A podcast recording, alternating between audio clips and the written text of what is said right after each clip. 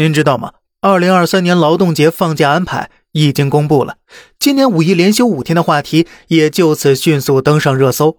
不过呢，热搜还没挂稳呢，就被今年五一实际只放一天霸占了。吐槽声呢也是跟着而来。哎，熟不熟啊？每年都有啊，前后周末都要补休，连休是靠牺牲周末换来的，除去调休，实际上严重缩水。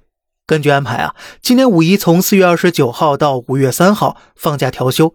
乍一看呢，连休五天呢，但仔细一算呢，四月二十九号、三十号原本就是周末呀，五月二号、三号呢就是调休了，要通过四月二十三号星期日、五月六号星期六上班来调换。也难怪啊，很多网友表示了，实际只放一天，还不如就放一天给我算呢。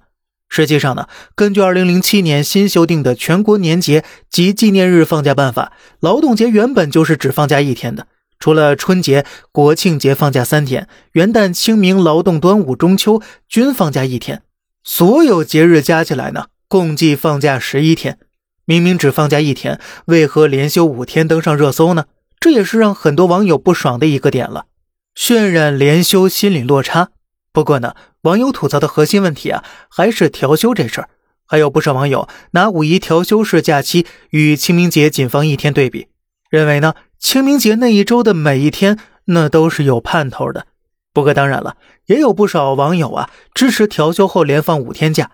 有网友说呀，我喜欢调休，可以去远些的地方旅游，不管是回家省亲还是出去游玩，五天肯定比三天要好。